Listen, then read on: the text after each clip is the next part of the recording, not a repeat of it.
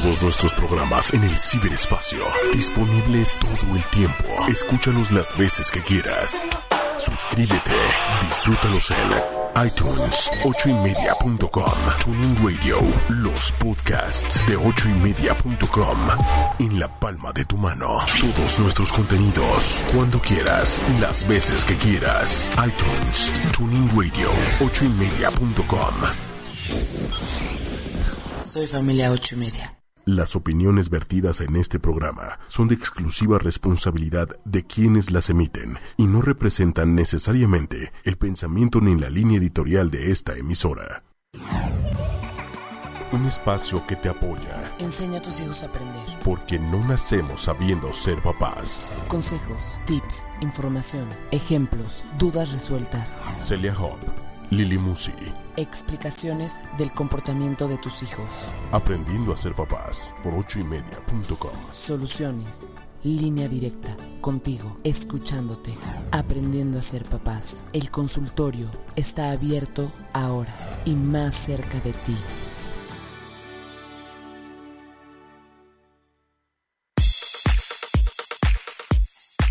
Hola. ¿Ya empezamos? Hola. ya empezamos, es en serio.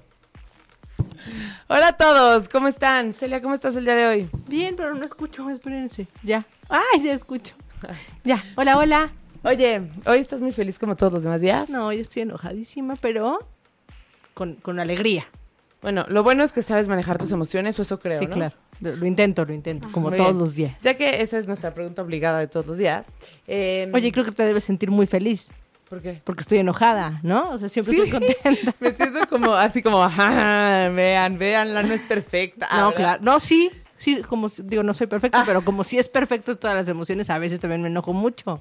Sí, sí es humana, Celia, como lo dijimos. Creo que el, el- el Sí, programa ves, pasado dos también. semanas van que no tan padres. Oye, tam- tampoco exageres, ¿no? No, o sea, ya. dos seguidos ya, Ya, es demasiado. ahí quedó.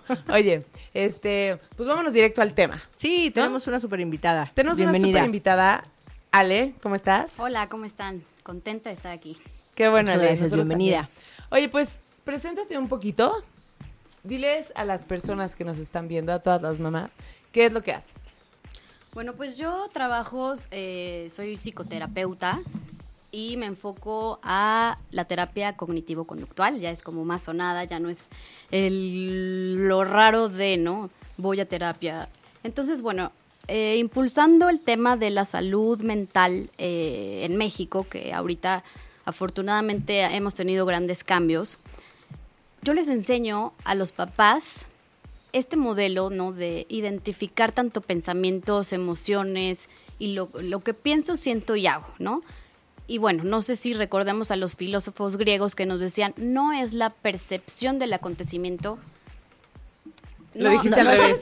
No es el acontecimiento como tal el que ya nos me estoy causa equivocando, una- ¿eh? No es el acontecimiento como tal, sino es la percepción que yo tengo de ese acontecimiento. Así es, es cómo lo estado del otro interpreto, lado. ¿no? Exacto, ¿cómo interpreto que hoy, a ver qué te pasó, Celia? ¿Por qué llegaste tan enojada? Ah, porque no llegó mi muchacha, ¿no? Que es quien me ayuda a cuidar a mi Híjole. bebé. Entonces tuve que salir corriendo con, pero además, no, o sí, sea, no, porque iba a decir, eso no fue lo que más te enojó.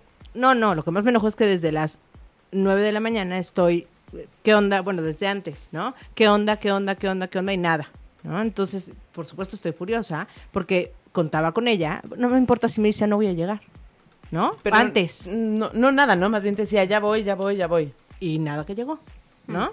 Entonces llegó el momento de tener que venir para acá y tengo a mi bebé brincándome encima, y pues ni modo, voy con todo el bebé. Lo bueno es que es un divino y se quedó dormido en el coche, entonces está perfecto porque está aquí acompañándonos hoy, pero está dormidito.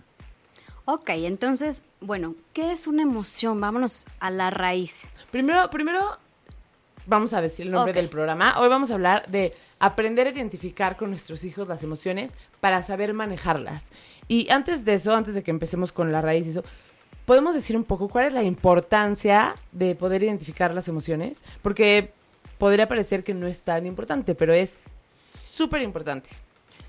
Bueno, antes no, antes no le dábamos tanta importancia a esto. Ahora, bueno, de, de unos años para acá se ha visto que, bueno, los estudios y todo hablan de el que sabe identificar sus emociones, las puede manejar, entonces las puede expresar de una manera más saludable y esto hace que seamos gente con más seguridad, que, si esto lo empezamos a hacer desde los chiquitos, cuando estos chiquitos se hacen adolescentes, adultos, son gente más segura que puede decir no, que puede decir sí, que sabe, sabe qué es lo que le pasa, ¿no? Cuando está confundido y además sabe que se vale estar de cualquier eh, forma, o sea, sentirse de cualquier manera, que es correcto, que no está mal eh, y, que, y que todo el mundo, o sea, que las, las emociones, además de todo, tienen una función, ¿no? O sea, todas sirven para algo y son parte de mí. Entonces no las niego, las reconozco y las me acompañan en, en toda mi vida. Vamos caminando juntas, ¿no? Entonces, incluso cuando hablábamos del programa de, prevención de adicciones, que vinieron, ¿cómo se llama la empresa? ¿Me dices? Eh, de Carla mentes hábiles. Ajá, de Mentes Hábiles, lo que nos decían es justamente ellos que trabajan la prevención, que es tan poquita en México, ¿no? En México no, no estamos como muy acostumbrados a prevenir en general. Creo que estamos empezando a cambiar eso, como decía Sale. Este, y una de las, de las cosas hacia donde va enfocada esta prevención es educar en emociones. ¿no? Claro que sí, algo que nos enseñan siempre, ¿no? Tienes que ir a la escuela, aprender matemáticas, tienes que saberte toda la tabla periódica eh, y todos los elementos, pero Ah. algo que no nos enseñan en esta formación de la psicoeducación es, bueno, hoy sientes enojo, hoy tú, ¿recuerdan esta película de Intensamente? Ah, claro. hermosa, ¿no? Bueno, ese es como eh, una- un tip que les dejo a los papás, poder verla. Y, bueno, si nos vamos en esta parte de regresión, no sé si se identifican a los ocho años en el recreo cuando sus amigos o sus compañeritos no los incluyeron en el juego. O ustedes no llevaron la tarea o la maestra no les puso la estrellita. ¿Qué emoción arrojaba ese acontecimiento? No sé si recuerdan ustedes, Lili o Celia, cómo se sentían, pero cómo no podían explicar que ese momento era triste, doloroso, eh, que llegaste con tu mamá y bueno, te vio con la carita baja, con este, viendo hacia el piso. Y bueno, que a veces como adultos nosotros les decimos a los niños, es que no llores, ¿no? Se te rompió eh, tu juguete y, y los ves llorando y los ves tristes. O si nos vamos como un poquito a lo extremo, es los papás tuvieron una discusión fuerte en casa por la economía, el niño escuchó, llega a la escuela y cómo llega, cómo puede estar concentrado en saberse todas las tablas de multiplicar o cómo puede él ser productivo en su clase si vivió este acontecimiento previo. Pero No, bueno, aparte- ajá. no sé, o sea, como que yo me acuerdo así, el otro día estaba con, con unas personas y estaba el hijo y le decían, ¿qué tienes? Estoy enojado. Y cuando lloraba le decían, ¿qué tienes? Estoy enojado. Estuvimos en un viaje conviviendo y todas las emociones siempre está enojado. O sea, no decía cuando estaba triste, no decía cuando... Siempre cualquier cosa que sentía Lo relacionaba con enojo. lo relacionaba con enojo. ¿Y qué, qué tiene de malo eso? No, pues no sé si bueno o malo, pero más bien no está identificando cuáles son las emociones, ¿no? O sea, tal vez él ya aprendió, digo, no tengo idea, no, no, no conozco el caso, pero tal vez él ya aprendió que cuando siente algo es enojo, o a lo mejor está expresando con enojo todas sus emociones, ¿no? Ok, aquí hay emociones básicas, ¿no? Que tenemos a la tristeza, al enojo, a, a la sorpresa, La alegría. a la alegría. Son emociones que nos acompañan a lo largo de la vida, que son em- emociones funcionales. Aquí quiero hacer una diferencia muy importante, que es cuando la emoción es funcional, ¿a qué nos ayuda? ¿A qué nos ayuda que sienta enojo? Pues a defenderme. ¿A qué me ayuda a que sienta miedo? Bueno, si yo no siento miedo cuando estoy viendo un perro que está ladrando y se, se está acercando, ahí ya podría hablar de ciertos dotes que son patológicos. Pero si yo siento miedo porque el perro me está ladrando, se me está acercando y me está viendo cara de hamburguesa, pues ahí este miedo me impulsa A proteger. a protegerme, que ahí, bueno, hay acompañamiento fisiológico, ¿no? Eh, la adrenalina se, se, va- se dispara a nuestras eh, extremidades y nos ayuda a correr, nos da más fuerza para poder eh, saltar una barda, correr, etcétera, ¿no? Si yo veo que dos individuos en la noche se me acercan en donde no hay nadie, pues hay un, eh, un miedo funcional que me ayuda a decir esto no está bien. Pero entonces, ¿no está mal enojarse? No está mal enojarse. Ni- Está ni- mal. Ni, sen- siquiera cuando eres, o sea, sabes, hay personas, la verdad, con todo respeto, estoy pensando en varias ya en mi cabeza, ah, que, que son súper enojonas, que todo el tiempo están enojadas. ¿Eso tampoco es malo? El enojo es de protección. O sea, no está, acu- acuérdate, Lili, no, no está mal ninguna emoción, ¿no? No le vamos además a dar una calificación si es correcto o no. Depende cómo expresas tu enojo, depende de cómo expresas tu emoción, pero en principio las emociones sirven para algo, son orgánicas, están dentro de nuestro paquete, ¿no?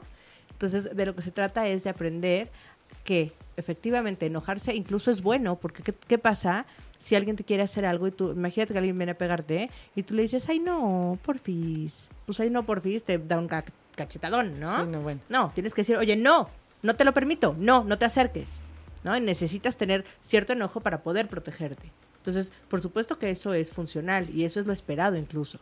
Alguien que se enoja todo el tiempo, pues acuérdense que yo como se los explico siempre, es que hay la parte funcional y la parte disfuncional de las, em- de las emociones.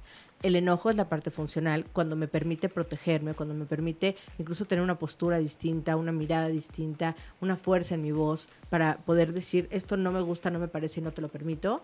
Y está la ira, ¿no? Que es cuando sale de control y entonces estoy furioso todo el tiempo, grito. O sea, yo hoy estoy enojada, pero no significa que estoy diciendo groserías, este, aventando cosas. No, o sea, este, tengo esto, lo soluciono y tan tan. Pero el, el problema es cuando esto se me va a la ira y entonces imagínate que recibo a mi muchacha con aventándole toppers. ¿no? Sí, no, bueno. Obviamente está completamente fuera de control.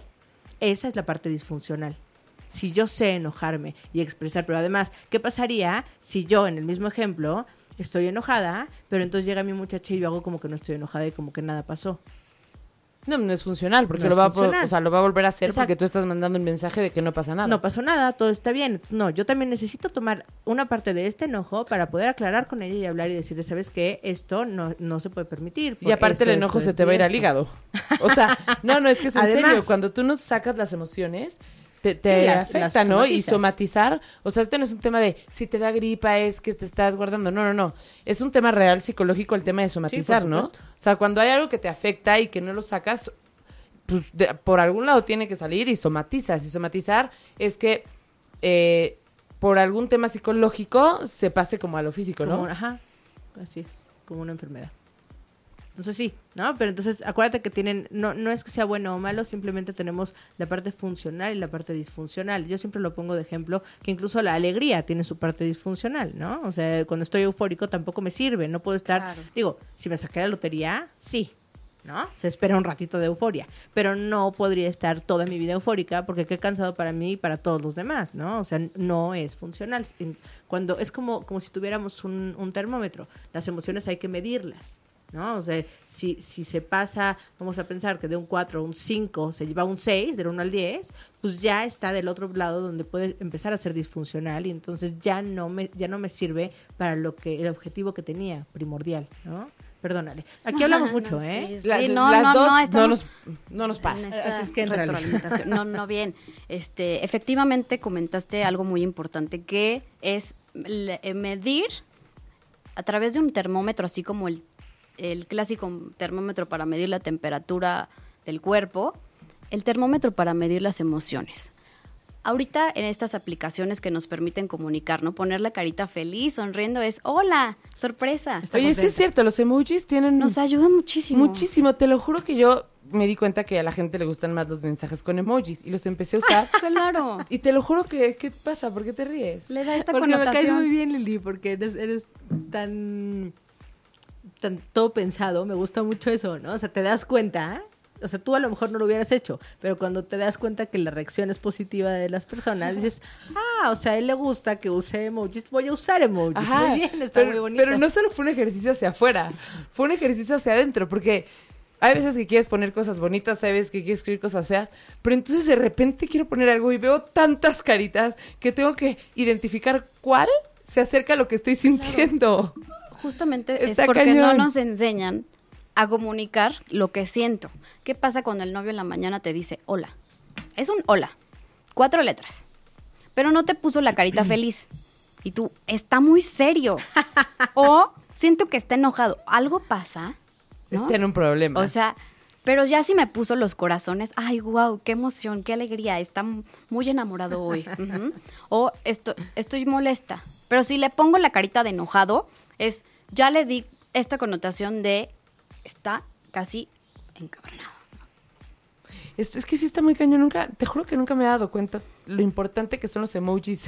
de verdad, son una manera de expresarnos. Es, Sí, claro. O sea, los, los mensajes y toda la, la comunicación virtual se vuelve más real justo por los emojis, porque podemos ponerle la emoción que le faltaba a las palabras.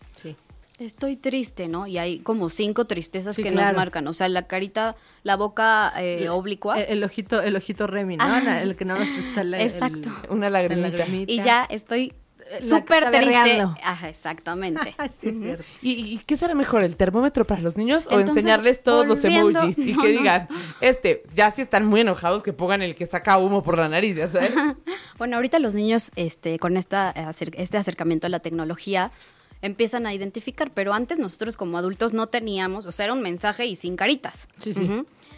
Pero ahorita ponerles este termómetro en donde puedan decir, ¿qué tan triste me siento hoy? Del 1 al 5, cuando 5 es tristeza, ¿te acuerdas cuando se murió nuestra mascota? Eso era una tristeza muy fuerte, ¿no? No estamos hablando de depresión, que bueno, los casos de depresión y los números están bastante elevados. Ahorita una cifra, la última de la OMS, que somos 350 millones de personas a nivel mundial que están viviendo con depresión. Dijiste somos, Ale, ¿estás bien?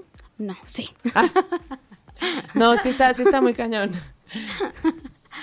Existen me- me estadísticas. Gracias Eh, me están poniendo atención, gracias. no, no tengo depresión, estoy diagnosticada. Que tampoco tiene nada de malo. Nada. No, no, no, no. Nada. No, no, porque Y justo además es algo efectivamente, o tan sea, común. tengo eh, gastritis. Ah, bueno, tengo ansiedad. Hola, soy Alejandra, ¿no? Sí, sí, sí. sí. Oye, pero, y. Ay, ay, ay, se me fue lo que iba a decir ahorita. ¿El termómetro? La depresión. No, ¿cómo nos La puede ayudar la habilidad? ¿Se puede llamar habilidad? No, no sé cómo se diga. Pero, la habilidad de identificar nuestras emociones, ¿cómo nos puede ayudar en relación a la depresión? Ok, vamos eh, a mencionar el, por, o sea, estos costos de depresión que tienen que ver a nivel social, a nivel fisiológico, van de la mano. En el tema de depresión es, o bueno, no nos estamos yendo como tanto a la patología, pero sí en el tema eh, siento tristeza, estábamos con el tema del niño, ¿no? Hoy sientes mucha tristeza. Si yo detecto que mi hijo, o que sus niños, o si lleva más de cinco días con eh, poca, o sea, hay, ya un, un detonante que me dice algo no está bien. Lo estoy viendo que cinco días no habla, que no sale a jugar al recreo, que no se acaba, que no, que llega sin, con la lonchera llena, que no comió, que hay esta alteración, algo me está arrojando. Por eso es tan importante el tema de ayudarlos a validar que su tristeza es tan válida como su alegría. Y del 1 al 5 es, hoy cómo amaneció, hoy cómo te sientes. Me siento dos triste, mamá. O me siento pues tres. Ok, vamos a revisar la intensidad, la duración y la frecuencia con que aparece esta emoción. Hablamos del enojo. Siento enojo y esto me ayuda a defender de mis compañeros que me están diciendo que soy la chaparrita del salón. A, ya me muestro iracundo, en intensidad, en frecuencia, todos los días ya, ya, ya el niño está aventando, está rompiendo, se está comportando de una manera que no va, que no va acorde a, a cómo él funciona. ¿Sí? No, y también, por ejemplo, para los papás a lo mejor, o, o no sé si para los hijos también cuando son muy chiquitos, pero la ansiedad también es una emoción, ¿no? Se puede, se puede clasificar como emoción. Y, por ejemplo, hay muchas técnicas para disminuir la ansiedad. Entonces, si la identificas, la puedes tratar. Sí, claro. Exactamente. Nosotros, eh, bueno, con niños les enseñamos a hacer la, la relajación, eh, la respiración diafragmática, no sé si la conozcan. Les voy a decir a los papás ahorita cómo pueden ustedes eh, trabajarlo con sus hijos. Y es, si ubican el, el diafragma, eh, lo pueden localizar ahorita. Lili, ¿sabes en dónde está? Por supuesto, está acá para, Ok. para las que nos ven. está acá. Muy bien. En los niños hay que eh, hacerles esta visualización de cómo se infla un globo, ¿no? Los globos estos de fiesta que ponen este, en los cumpleaños, ¿no? el inflarlo. Y es simular que tengo un globo en esta parte, en el diafragma, que van a enviar el aire, no van a inhalar, enviando el aire al diafragma y soltando. ¿Esto para qué nos ayuda? Para empezar a relajarlos y hacerlos más conscientes de lo que están pensando, sintiendo y haciendo.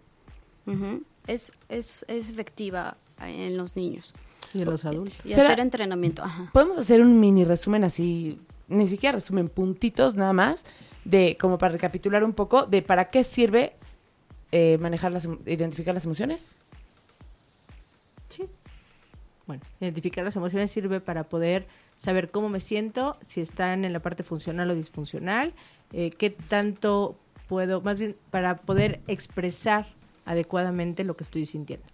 ¿no? Y en el futuro, obviamente, alguien educado en, en identificación de emociones puede hacerse como alguien más seguro, más estable y más... Menos propenso a adicciones, menos prepa- ajá, eso podría incluso prevenirlo, ¿no? tener mejores relaciones sociales. Así es, habilidades sociales. Pues, Habilidades. La verdad es que para todo, porque las emociones nos acompañan todos los días de nuestra vida. Entonces, pues, entre más saludable seas emocionalmente, más, más fácil o una, vas a tener una relación más eh, asertiva y más, más funcional con las demás personas. ¿no? Ok, perfecto. Entonces, ahora sí, ¿cómo le enseño a mi hijo a identificar las emociones?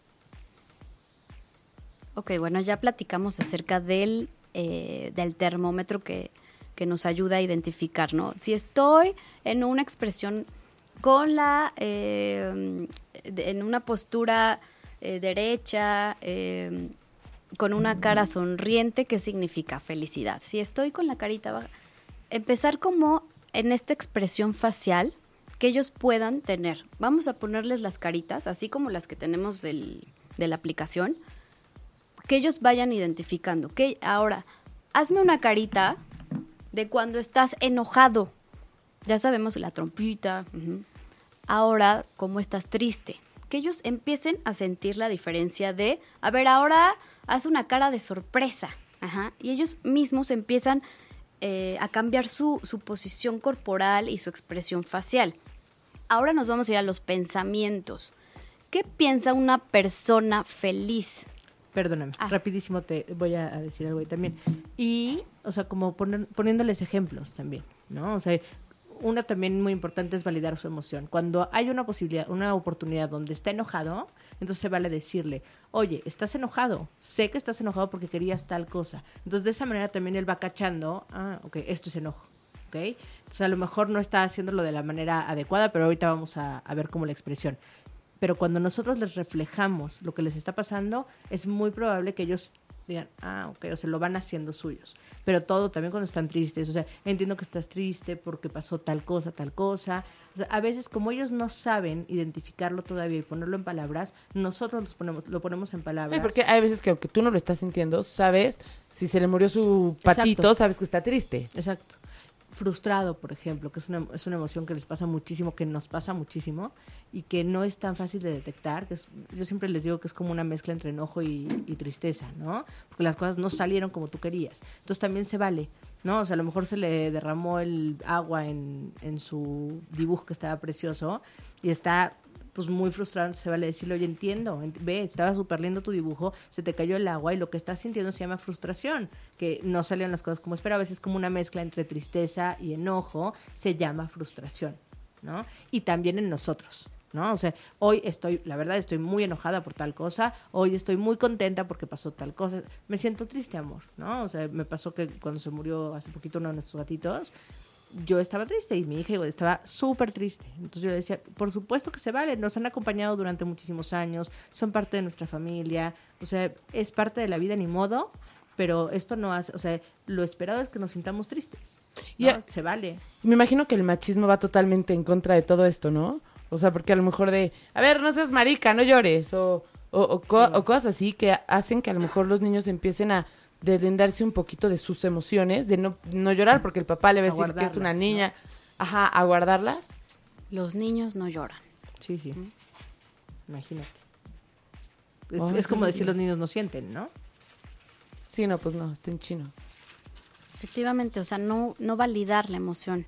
Y de ahí, eh, bueno, hay pensamientos que son irracionales y hay pensamientos racionales. Los pensamientos nos van a arrojar una emoción diferente. Por ejemplo, soy un burro. Esa es una emoción irracional. No ¿Eso es una un- emoción o es un, o es un pensamiento? es un pensamiento que arroja, que, que sentiría alguien que piensa que soy yo el burro del salón. Ese ejercicio a veces lo hacemos con los niños. ¿no? ¿Qué, qué piensa, qué siente alguien que piensa que es el más burro del salón? ¿Cómo cambiarles ese chip para mostrarles que no es que sea el burro del salón, y bueno, que él puede tener otra interpretación de este modelo de pensamiento, que es, bueno, mis, mis calificaciones no fueron las mejores, pero puedo mejorar y quitarles esta etiqueta. Ok, ah, bueno, sí puedo mejorar porque no, no es que yo sea el burro del salón, simplemente que hoy me saqué un 6 en matemáticas. Y automáticamente va a cambiar esta emoción de sentir tristeza, sentir ansiedad a, bueno, Me, sí, voy a esforzar Me más. voy a ya. esforzar Pero más. además no hay otra forma de ser mejor en algo que intentándolo, intentándolo, intentándolo, intentándolo. ¿no? O sea, esto no me califica como persona. Califica que en, ¿en qué materia sacó seis? En ma- Matemáticas. matemáticas. califica que en matemáticas sacó seis, ¿no? Y ya, es, o sea, califica lo que aprendió en ese, o lo que estudió. Y por ejemplo, ¿No? el- ahora que de- decían eso, ¿qué tanto está ligado el tema de identificar las emociones con el autoestima? Yo creo que totalmente. ¿Por qué? es lo que hablábamos, o sea, es lo que te da seguridad. Si yo logro saber que está bien todo lo que siento y que es parte de mí, que me acompañan en mi día a día, creo que te hace una persona segura, con la seguridad es igual a autoestima alta. ¿No? Mm, O sea, más bien tiene que ver con, mi pregunta más bien tiene que ver justo con lo decían, lo de soy el burro del salón. Eso de soy el burro del salón. Ay, me asusté Yo- muchísimo. Eh, Yo también se- se estoy, activó- estoy hablando, oigo, oigo voces y son las mías.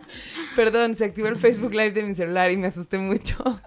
Este, tiene que ver, mi pregunta tiene más que ver con la conversación que decían de soy un burro. Si identificas la emoción y la cambias, cambia la conversación que tienes contigo mismo. Creo que hay que identificar el pensamiento. Pensamiento.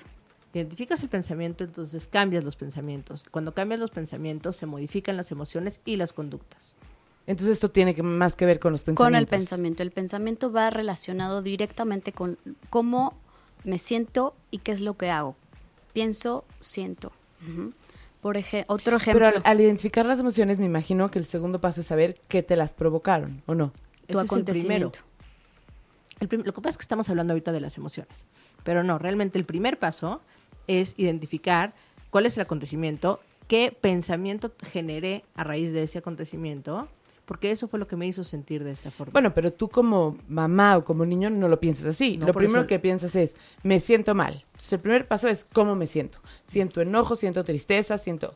Ya que sé qué siento, ¿por qué me ¿Qué siento pensaste? así? ¿Por qué pensaste?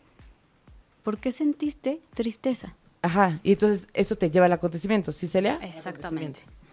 Y entonces, ya que llegas al acontecimiento, entonces puedes tratarlo. Lo que Ya queremos aquí es, es eh, modificar, es la forma de pensar. Modificando este pensamiento se va automáticamente a cambiar esta emoción. Tenemos lo que es el modelo ABC de la terapia cognitivo-conductual. ¿no? Eh, quien desarrolla esta teoría es Ellis y nos dice, bueno, A es un ABC, es como el 1, 2, 3. Ujú. El A que tiene que ver con el acontecimiento. ¿Qué pasó? No llegó la muchacha, la maestra me regañó. ¿Qué pensaste? Pensé eh, que sería lo que, que yo soy un fracaso porque nada me sale bien en este día. ¿Qué sentí? Sentí enojo, sentí ira, eh, sentí eh, preocupación. ¿Y qué hice? La corrí. Entonces, esto, lo que pienso, siento y hago, va en congruencia, va en sintonía, va en relación. Y bueno, eh, el ejemplo que, que mencionamos, ¿no? De soy un tonto, soy el más burro del, del salón. ¿Y qué me hace sentir? Por eso es tan importante hacerles eh, conciencia de que su emoción es válida, que su tristeza es válida porque hoy, sí- ay, hola, hoy sintió que, que, que se, que se sentía el más burro del salón. Oye, Y entonces el modelo ABC, esperen, queremos darle también la bienvenida. Tenemos un invitado muy especial. Nuestro invitado de hoy. Nuestro Hola, invitado de hoy es hola. Skander. y pues él también quiere aprender, quiere aprender cómo ser papá para enseñarle a su mamá. Pero bueno, bienvenido Skander. Y regresando al tema. Este, el, entonces el modelo ABC, ¿para qué sirve? ¿Para enseñarle a los a tus hijos a identificar tus emociones? La importancia de los pensamientos y de cómo se activan nuestras emociones dependiendo la forma en que pensamos y percibimos algún acontecimiento. ¿Podemos hacer otro ejemplo? Pero no a nuestros hijos nada más. Esto nos sirve a todos. Adultos. O sea, es- esta es una técnica como por excelencia donde puedes identificar. El tema está en que todos tenemos como ciertos patrones de pensamiento. Volvemos a lo mismo.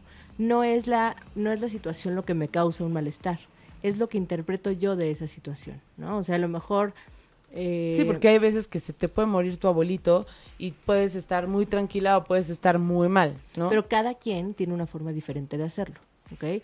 Ni buenas ni malas, son las maneras de cada quien. Obviamente se hacen funcionales o disfuncionales en lo que en lo que te va tocando, ¿no? O sea, en tu manera de reaccionar. Pero si todos aprendemos a desmenuzar nuestras A, situación, B, pensamientos, o sea, cómo interpreté yo esta situación, C, conducta, bueno, consecuencias, que son eh, mis conductas, mis emociones y mi respuesta fisiológica, emoción, cómo me sentí por haber pensado esto, Eh, conducta, qué hice en consecuencia cuando me sentí así, y la la, la respuesta fisiológica es cómo se sintió mi cuerpo. Son cosas que parecen muy básicas, pero que normalmente no estamos acostumbrados a, a desmenuzar. Esto es una manera de desmenuzarlo y después lo haces de manera como mucho más automática. No, y tienes mucha razón, ¿eh? Porque, por ejemplo, lo que decías de, de la respuesta fisiológica está cañón. O sea, a mí cuando me enseñaron ese modelo fue cuando me di cuenta cómo sentía yo la ansiedad, por ejemplo. Y ¿Dónde la entonces? ¿dónde la sientes? O sea, por ejemplo, ¿ustedes dónde sienten la ansiedad? Yo en el estómago. Ahí se siente todo, todo el mundo la siente ahí. No sé si todo el mundo, pero yo sí la siento. Tú también. Sí, todos aquí la sentimos ahí. Bueno, pues entonces justo me, o sea, me empecé a dar cuenta de cómo se sentía la ansiedad, de identificarla y de poder hacerla. ¿Podemos hacer unos ejercicios con de ABC para enseñarle a los papás? Pero además, ¿saben que es bien padre? Bueno, a mí me gusta mucho que con la misma situación poner ejemplos diferentes de cómo una persona puede, puede interpretar una cosa. O sea, ante la misma situación, tres o cuatro interpretaciones distintas. Por ejemplo, Por ejemplo, eh, bueno, nos vamos. A es el acontecimiento, es lo que ocurrió. B es la, la- la forma de pensar. ¿Qué es lo primero que se te viene a la mente? Y C son las consecuencias. Hay consecuencias emocionales y hay consecu- consecuencias eh, conductuales. Por ejemplo, un acontecimiento. ¿Quieres tú poner algún ejemplo? Y lo vamos desarrollando. si quieres, pero podemos, no sé si podamos usar esto niños? como ejemplo. Lo que pasa es que nos están escribiendo. Ah, ok. Bueno, lo primero, Dafne, hola Dafne, dice, esto es cuando son pequeños, ¿cierto? ¿O hasta qué edad? No, Bien. siempre. Siempre. O sea, el manejo de emociones y todo este tema es Este ABC nos sirve para toda la vida, para niños y para adultos.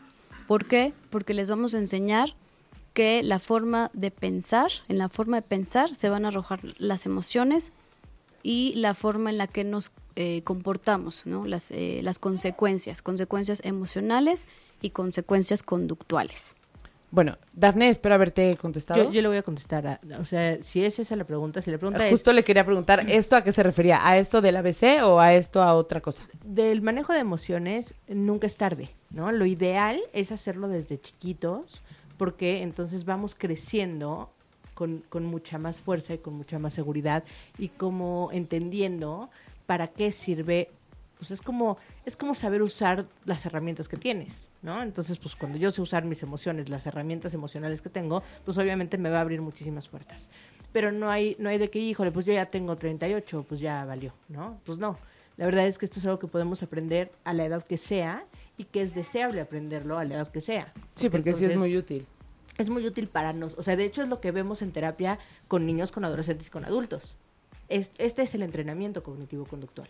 ¿No? Poder entender emociones, poder entender mis patrones de pensamiento para poder modificarlo. En lo más profundo, lo que hacemos es reestructuración cognitiva, darme cuenta cuáles son mis patrones de, pensamiento para poderlos modificar y estarlo debatiendo constantemente de, a ver, ¿en serio esto está pasando por esto que estoy pensando o, o es mi ansiedad la que me lo está diciendo? No, pues es mi ansiedad, ¿no? Entonces, tiene que ver con eso y es una herramienta de vida para todos. Si nosotros lo podemos hacer, se los podemos enseñar a los niños. No necesariamente lo tienes que, o sea, digo, claro que lo ideal es eso, pero no, acuérdense que yo siempre les digo, no es que, pues ya, tú no sabes hacerlo, pues tu hijo no lo va a aprender, no. Podemos también empezar a aprenderlo con ellos. Por eso este programa se llama Aprendiendo a Identificar Emociones Juntos, ¿no? Para eso estamos. 100%. 100%. Dafne, tú nos dices cualquier cosa.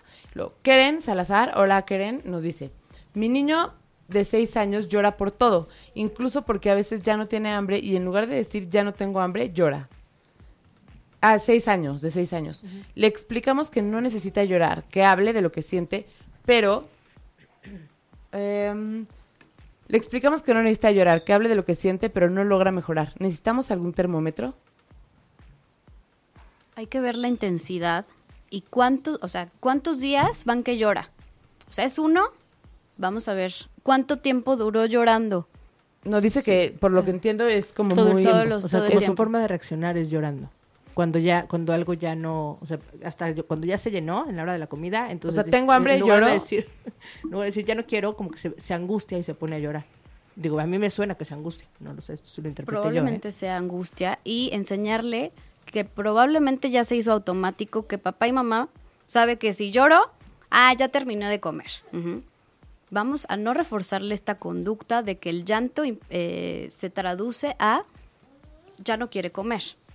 Uh -huh. Entonces, el llanto que implica tristeza, ¿cuándo sientes tristeza? ¿Qué pensamiento hay asociado a esa tristeza?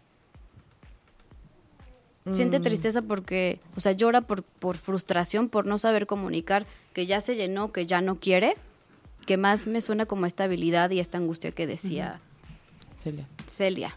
A ver, vamos a ver ahorita qué nos pone Keren. Hola, Bedi.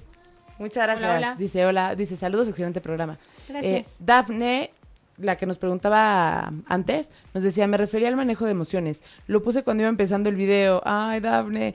Cuando estaban explicando cómo reconocer si estaban enojados o tristes, pensé, oh, mi hijo ya dice estoy enojado déjame, déjame tantito, pero ya vi que están yendo más profundo en el tema, está muy interesante. Ay, Dafne, muchas gracias. Bueno, y Keren, regresando al, al, al, bebé que llora, incluso las maestras me dicen que cuando no puede hacer algo en la escuela llora. Es frustración. ¿Es frustración cuando llora no, por todo? No sabe comunicar. ¿O puede ser enojo. falta de expresión? Es que está frustrado y se está expresando a través del, a través del llanto. ¿Y cómo le enseñas a hacerlo de manera diferente? Hay que empezar a reflejarle. Lo que te está pasando es que estás muy frustrado porque esto no te salió como tú esperabas. Fíjate como tú lo que querías, eh, lo que hablábamos del dibujo hace ratito. Tú querías hacer esto y no te salió, ¿verdad? Ok, no pasa nada. Lo que estás sintiendo es frustración. Está bien, a todo mundo nos pasa, pero la única forma de lograrlo es seguir practicando. ¿no? O sea, hay que seguir practicando. Se vale sentirse así. Hay otras formas de mostrar la frustración.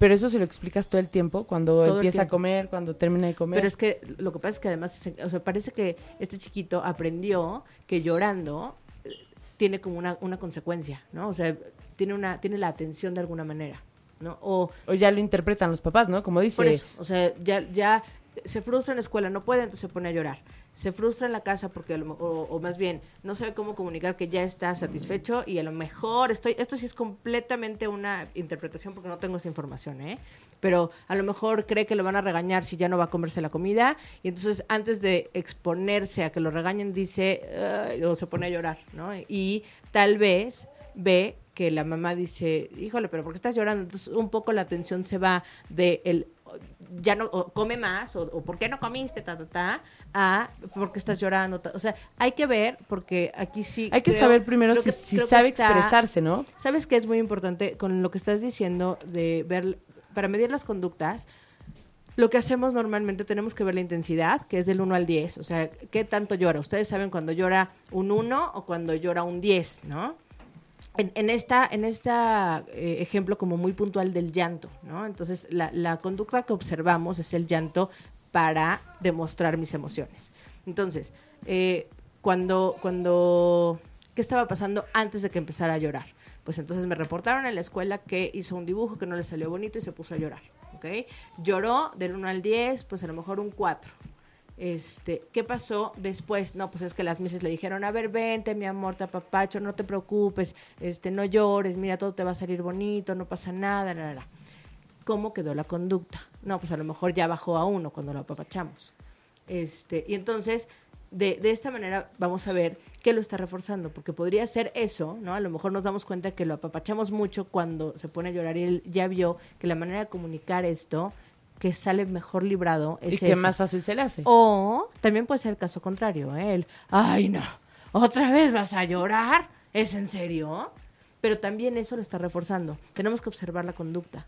O sea, ¿qué pasa antes, durante y después? Y por ejemplo, o sea, no sé, la verdad, eh, que no tenemos como toda la información, pero no, no podrá ser que a lo mejor eh, necesita como más habilidades para expresarse. O sea, Seguro. no, no, no, no el tema, no que el problema sea la frustración y que no sepa manejarla. Más bien que no. Es eso. Lo que pasa es que es eso, pero él está demostrando cualquier emoción o varias de sus emociones de la misma manera. O sea, él llora para demostrar que está frustrado, él llora para demostrar que está a lo mejor nervioso porque va a dejar de comer y lo- te lo pueden regañar. Él, o sea, él está llorando por muchas razones. O sea, él Por muchas emociones. por muchas emociones, entonces él está expresándolo por medio del llanto. Entonces, sí, sí puede ser. Por eso es importante, se, se llama análisis funcional de la conducta y justo lo que hace es eso, ver qué pasaba antes.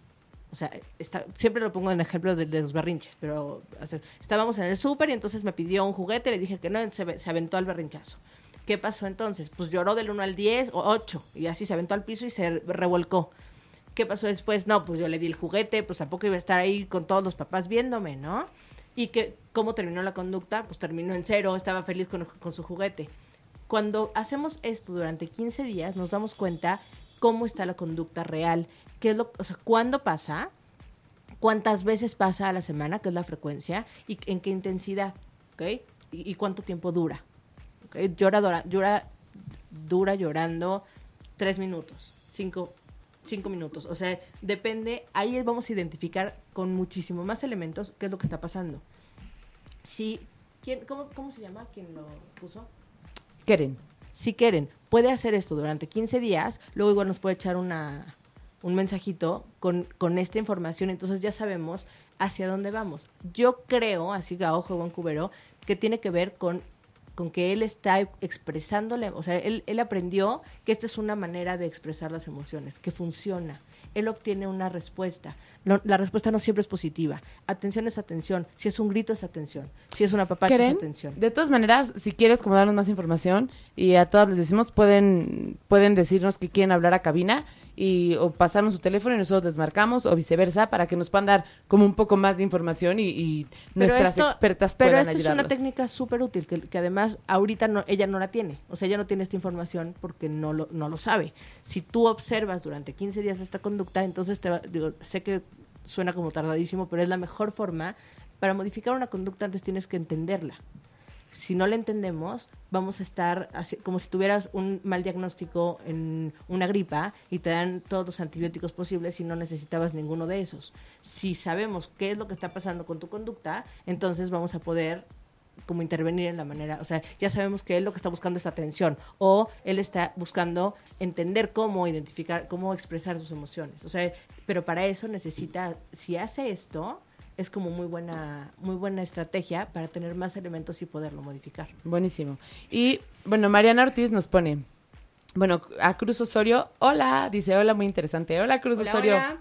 Luego, Mariana Ortiz, hola Mariana, nos dice, hola, buenas tardes a todas. ¿Sería apropiado cuando un niño está enojado decirle que saque su enojo o ira dibujando o gritando en una almohada o alguna otra actividad? A mí no me encanta. O sea, es una técnica, a mí, a mí, a mí en lo personal no me encanta, pero, o sea, porque creo que no siempre tenemos esa posibilidad, ¿no? O sea, no siempre tienes algo que pegarle o algo que gritar, o, y, y, y creo que el autocontrol es la mejor de la, o sea, el, poder identificar, saber estoy enojada y a lo mejor necesito un, un espacio, pero esto de gritar, patalear y, y pegar, etcétera, me parece que el dibujo me parece increíble. Pero, Claro, porque pero- esta catarsis a veces Sí. se puede reforzar, ¿no? Entonces ya tenemos a los que siempre están golpeando y rompiendo porque es una manera de... eh, Que se sienten mejor de después. manejar. Por eso nosotros eh, al principio del programa les mostramos cómo pueden relajar a, lo- a sus hijos co- co- eh, por medio de la respiración diafragmática que puede resultar y bueno, en, en investigaciones se muestra bastante efectividad. Pero bueno, sí, pero si un hijo está muy enojado, igual y no está dispuesto a ponerse a, respirar con el diafragma, ¿o sí? Bien, por eso nosotros el, el tema de prever, o sea, no vamos a llegar hasta que ya eh, se activó, sino vamos a enseñarles a que puedes enojarte, sí, pero hay manifestaciones que pueden ser más sanas, más saludables y sin tantas consecuencias fisiológicas, ¿no? Tenemos que, bueno, el enojo pueda llevar al estrés y desencadenar eh, o- otro tipo de cosas. Muy bien, pues tienen alguna otra pregunta, ya saben, y ustedes quieren decir algo más de lo que estamos viendo antes de... de... A mí me gustaría poner el ejemplo del ABC que estábamos diciendo. Venga. ¿no? O sea, se me ocurrió ahorita que despertó justo Scander. Como, digo, no, no un chiquito de esta edad, pero imagínate que un niño de a lo mejor seis años despierta y ve que no hay nadie o que está en un lugar diferente, ¿no? A lo mejor uno piensa, chin, me dejaron aquí, no están mis papás, ¿no? En consecuencia de eso, se sentiría tal vez muy asustado. A es el acontecimiento, que es lo que acaba de decir. Desperté, desperté y no y no hay nadie. nadie. B, pensamiento, chin, mis papás se fueron, estoy sola. Pe- No me espérame, tengo una duda del acontecimiento. El acontecimiento justo sería Lo desperté y no hay nadie o desperté y no hay nadie porque me abandonaron. O No, sea, pensamiento el es me abandonaron. El acontecimiento tiene que ser el, El puro hecho. hecho. Es, El es hecho. objetivo, claro, y, y es igualito para todo el mundo. Ese sí no- no, está. no- la interpreta. Tú, el me abandonaron, el- ese es el Perfecto. pensamiento. ¿Ok? Entonces ya, el pensamiento es me abandonaron. ¿Ok? En consecuencia, o sea, mi emoción es. Imagínate el terror, ¿no? Un niño de seis años que despierta y piensa, me abandonaron. Entonces hay mucho miedo y en consecuencia tal vez se pone a llorar. Entonces, ¿cómo es acontecimiento? Desperté, desperté solo, eh, pensamiento, me abandonaron, consecuencia, acuérdate que las consecuencias están divididas en tres, este, emociones, miedo, conducta, llanto y eh, respuesta fisiológica, a lo mejor empieza a sudar, empieza a temblar. Ah, eso no lo, no lo sabía, creo que no lo habíamos dicho. Que las consecuencias son tres: fisiológica, emoción y acción, ¿no? Exactamente. Yo lo que siempre les digo es, la acción es un verbo. ¿Ok? O sea, lloré, grité, caminé, le pegué, dejé de hablarle. O sea, siempre la acción es un verbo, la conducta. Eh, la emoción es una sola palabra, ¿no? Tristeza, frustración, enojo, miedo. Y la respuesta fisiológica es qué sintió mi cuerpo. Y, ok. Espérame, sobre este mismo Ah, ejemplo. ¿qué tal que es otra niña que sabe que pues, no, o sea, como que no, no se asusta, despierta, ve que está en, en un lugar diferente y dice, ay, a ver, ¿dónde estamos? Está padre, ¿no? A ver, uy, estamos en un lugar diferente. A lo mejor empieza a pensar en lo, en lo divertido que puede O, ser esto. o dice, desperté y mis papás no están, que era el mismo acontecimiento, ¿no? Es el mismo, no, no por eso, despertó sola. La, ¿Cuál era el segundo? La- el pensamiento es El pensamiento "Guau, es, a ver, "Guau, a ver qué me puedo hacer encuentro". travesuras porque no podría, están. podría ser no y entonces la consecuencia sería pues que se- a lo mejor se- su, su conducta se para y empieza a indagar empieza a ver dónde anda sabes pero su emoción es de tranquilidad es más como curiosidad pero si te das cuenta cómo ante la misma situación eh, todo es diferente Sí, claro. Pero por la entonces, interpretación entiendo el ABC, pero ¿qué? Hay que enseñarle a los hijos que lo hagan. Lo como matemáticas, como nos enseñan Es eh, desmenuzar. a, a multiplicar exactamente. O sea, pero ustedes esperarían que le enseñen a los hijos y entonces el primer ejemplo en donde se despiertan y les dio miedo y así, esperarían que el niño de seis años se pusiera a ver acontecimiento. sí claro un pensamiento más funcional. sí eso Menos es lo que se desadaptativo. hace. ¿Y los niños de seis años lo hacen? Claro, o sea, tú les enseñas a hacerlo. Yo, yo tengo, o sea, les hago como el, ¿Y lo hacen cuando qué? Cuando se sienten... cuando pasa algo. Ah, Imagínate con esta, con este chiquito que llora, ¿ok? Ahí le puedes enseñar a hacer un ABC. A ver, amor, ¿qué pasó? Este, lo que pasa es que en cognitivo conductual trabajamos en eh, cognitivo y conductual. Cognitivo tiene que ver con todos los pensamientos y lo que yo siempre les explico es como la parte más profunda, ¿no? O sea, es donde vamos a llegar a modificaciones como más reales, más duraderas eh, y, y como un aprendizaje mucho más significativo. Pero también está en la parte conductual. A mí me gusta mucho empezar con niños, sobre todo en la... Bueno, con niños y con adultos, ¿eh? porque me llega un adulto ansioso, contenemos la parte conductual de la ansiedad y obviamente esto motiva muchísimo y luego ya te puedes meter a por qué, es, por qué estaba ansioso, ¿no? Pero bueno, si empezamos con la parte conductual de por qué llora, lo identificamos y entonces lo podemos modificar, pero también ya en la parte cognitiva, enseñamos a este chiquito a ver por qué lloraba y le hacemos un ABC. Y, pero eso ya, es que... Ah, era- no. Ah, te acabas de terminar tu comida. ¿Ok? Ya no quieres comer más. Ve. ¿Qué, qué estás pensando que te hizo llorar? ¿Ok? No, pues es que estoy pensando que me vas a regañar porque cuando yo te diga que, que no, que no comí, que ya no voy a comer más, entonces te vas a enojar conmigo y me vas a decir cosas horribles. Eso es lo que él está interpretando, que le está causando miedo y en consecuencia su conducta es llorar. ¿Me Qué interesante, pero está cañón como luego subestimamos, y me incluyo a los niños que piensas que, que no lo pueden hacer tan chiquitos. ¿A partir de qué edad un niño puede hacer una vez solo? A partir de los cinco años. ¡Wow! Está, está cañón. A los cuatro años podemos empezarles a, a- a identificar cuando uno está enojado, cuando está triste. Ya a partir de los cinco, el modelo ABC es eficaz. Hoy nos pone Cruz, no, Mariana Ortiz, muchas gracias, excelente programa. Gracias, Marianita, te queremos. María José nos pone, me encanta TCC 100%. ¿Qué significa TCC? Terapia cognitivo-conductual. Ah, y somos yo sí de, ah, esto es- lo tengo que aprender igual que los emojis. Nah. Dije, a lo mejor es una de esas de, ya sabes, este... NTP. Ajá, el NTP de no te preocupes. ya sabes. Eh, Karen, Karen nos pone gracias, chicas. No, hombre, que, oye, y mm, dime algo, Ale.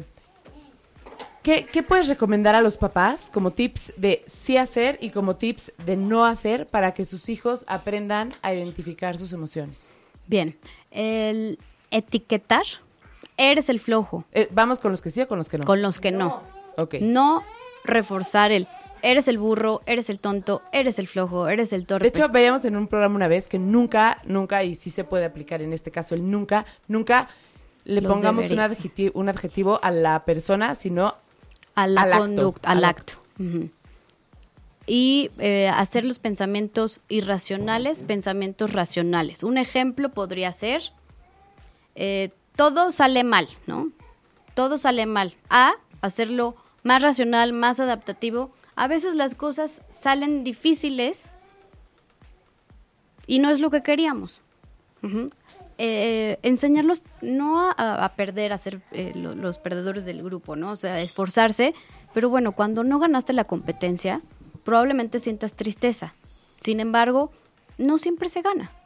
No siempre vas a ser eh, el de 10, pero si sacas un 9, te puedes todo si te esforzar para volver a hacerlo. O sea, claro. si la calificación que tienes es de que te esforzaste y de que tú aprendiste, ya con eso. ¿No? O sea, como. Porque si no, entonces no, no, no sirves para nada, ¿no? Y a mí me gusta mucho. Hace poco entre, encontré esta reflexión. A ver, y me venga. gustó. Es que, fíjate que lo hemos, lo hemos hablado mucho. Como la competencia debe ser contigo mismo, ¿no? Porque cuando compites con otros, está bien complicado. Tú te metes a una carrera, ¿cuántos ganadores hay en una carrera? uno. ¿Y cuántos participantes? Es un maratón, por ejemplo. No, hombre, pues miles. Miles. Y de miles va a ganar uno. Entonces, en serio, todos los... Vamos a poner que eran mil. Los miles Hay menos uno. 999 que son unos perdedores y uno que es ganador y ya. Está, es reducir muchísimo, ¿no? Sí. Entonces, o sea, como me gustó, me gustó mucho entender esto, porque creo que es la manera más fa- Tú siempre me dices que eso que digo es Montessori completamente. Y yo creo que es parte de la vida, ¿no? O sea, te- tenemos que aprender a competir con nosotros mismos. Es que le tengo un poco de rechazo a eso porque mi mamá siempre me decía, vénsete Tienes a ti misma. Pero es que es la- es la vénsete- realidad, O sea, Lili. vénsete a ti misma. Desde que está chiquita, vénsete a ti misma. Y yo, así, odiaba esa frase, ya sabes, para todo era... Porque aparte lo decía cuando competía, lo hacía como toda motivada, ya sabes, de, gorda, vénsete a ti misma. Y yo, "Ay, sí, mamá. Pero sí, la verdad es que sí tiene razón. Gracias. Pero Ya- bueno, ya- ya- Y el no llores, el El- no llores también. regresamos a los tips que no hay que hacer para fomentar que los hijos eh, identifiquen sus emociones. No llores. Y refuerzo el tema del termómetro para los niños, que es importante situar en cómo y en qué dimensión puedo yo estar sintiendo tristeza, enojo, alegría. El, el modelo ABC, que funciona muchísimo, así como lo llevan al médico eh, llévenlo a, terapia. Si ven que algo no está acomodado, si ven que su tristeza o su enojo ya es no parte de, apóyenlos en, en eso para que puedan hacer azul- adultos más sanos, más saludables y con estas eh, estos pensamientos más adaptativos. No, y es que al final las emociones es lo que pues definen casi casi el bienestar de una persona, ¿no? O sea, si sabes manejar las emociones, sabes manejar tu vida, casi casi, literalmente. Manejar tu vida y, y la interacción de tu vida con otros. Con los demás. Con otras situaciones, ¿no? No. Y personas y así. Y que no son eh, los acontecimientos, sino es la percepción que tengo a ese hecho.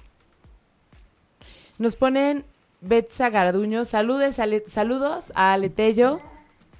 María Alonso, saludos desde Monterrey, muy buen tema. Connie Aguilar, gracias.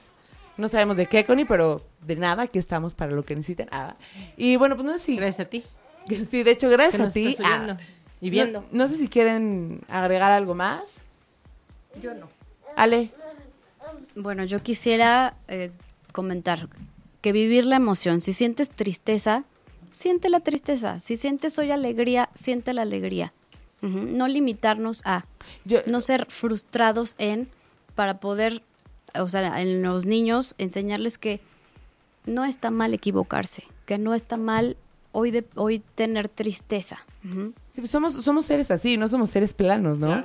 Y alguien, una vez alguien me dijo algo que se me quedó súper grabado, de, de cuando tú sientes feo, ¿no? Que sentir feo puede ser sentir tristeza, sentir dolor. Y esa persona me decía, es que abraza el dolor. O sea, hazlo parte, parte de ti. de tu vida. Porque, porque va a pasar, pero vívelo, ya sabes, justamente para que lo puedas liberar. No va a ser permanente la alegría. Vamos a toparnos con tristeza algún día. Pero esa tristeza la voy a hacer funcional. Sé que hoy eh, me enojé con mi novio o me enojé con mi mamá o me enojé con alguien y me siento triste por eso. Pero bueno, es parte de la vida, es parte del el ser humano. Oye, Ale, y dinos dónde te pueden encontrar. Eh, bien, eh, tengo una página de internet, les voy a dar los datos, es www.psicoterapia, pero con y al final, punto com. ¿Cómo? Ajá, yo también me quedé. O sea, sería psicoterapia, Psicoterapia. Pero con Y al final, o sea, la, la I de psicoterapia. Pi- Psicoterapia. Psicoterapia. P, A. I, Y- Y, A. La, la, la De pia es Y, psicoterapia. Yo dije psicoterapia y Ajá. Ok. Psicoterapia. Pero con Y al final. Ok. P, ajá, P, De todas maneras, en ochoymedia.com vamos a subir Ah, un sí, blog con un artículo que escribió Ale y ahí van a estar también todos los datos de sus páginas todo, pero de todas formas sigue dando tus datos de cómo encontrarte, Ale. Y el consultorio, que. eh, ay, bueno, Ándale, que no te lo sabes. que no me lo sé. Denme un segundito. Y eh, bueno, mi pueden sacar citas en, por vía WhatsApp, que es 55 19 65 09 38. Y psicoterapia. Bueno, ahí en los datos de la página viene mi número del consultorio, Buenísimo. porque ahorita no lo tengo a la mano. En la Condesa. Ah, ¿Y buenísimo. das, das este sesiones en línea? También tengo sesiones en línea. Ah, buenísimo. Sí, a distancia para los que están lejos del es DF. que pues ahorita ya la verdad sí, es la no. modalidad. Por ejemplo, esa emoción que es. ¿Cuál emoción? Y, Iskander, ¿tú qué opinas, eh, guapo? Él está feliz. ¿Estás feliz? Hoy es tu Rockstar ¿verdad? Day. Oigan, Ale, pues muchísimas gracias por No, gracias venir. a ustedes. Celia, Este, no, pero también que pueden después bajar el, el programa, ¿no? Completo en... sí, acuérdense también que tenemos todos los programas se quedan para que los puedan escuchar, para que los puedan compartir. Y nuestros podcasts los encuentran en ochomedia.com, en TuneIn Radio y en iTunes también, como Aprendiendo a ser papás. Y pues ahí los pueden encontrar. Nuestras redes sociales, ocho y media Facebook, 8, arroba ocho y media oficial Twitter. Y si les gusta, compártanos, ayúdenos a llegar a más personas. Muchísimas gracias. Gracias, gracias Adiós. por venir. Bienvenida. Ay, gracias. Bye. Gracias, Ale. Bye. Bye. Diva, bye, tú. Sí, Scander, ven. Si te perdiste de algo o quieres volver a escuchar todo el programa, está disponible con su blog en ochoymedia.com. Y encuentra todos nuestros podcasts de todos nuestros programas en iTunes y Tuning Radio. Todos los programas de ochoymedia.com en la palma de tu mano.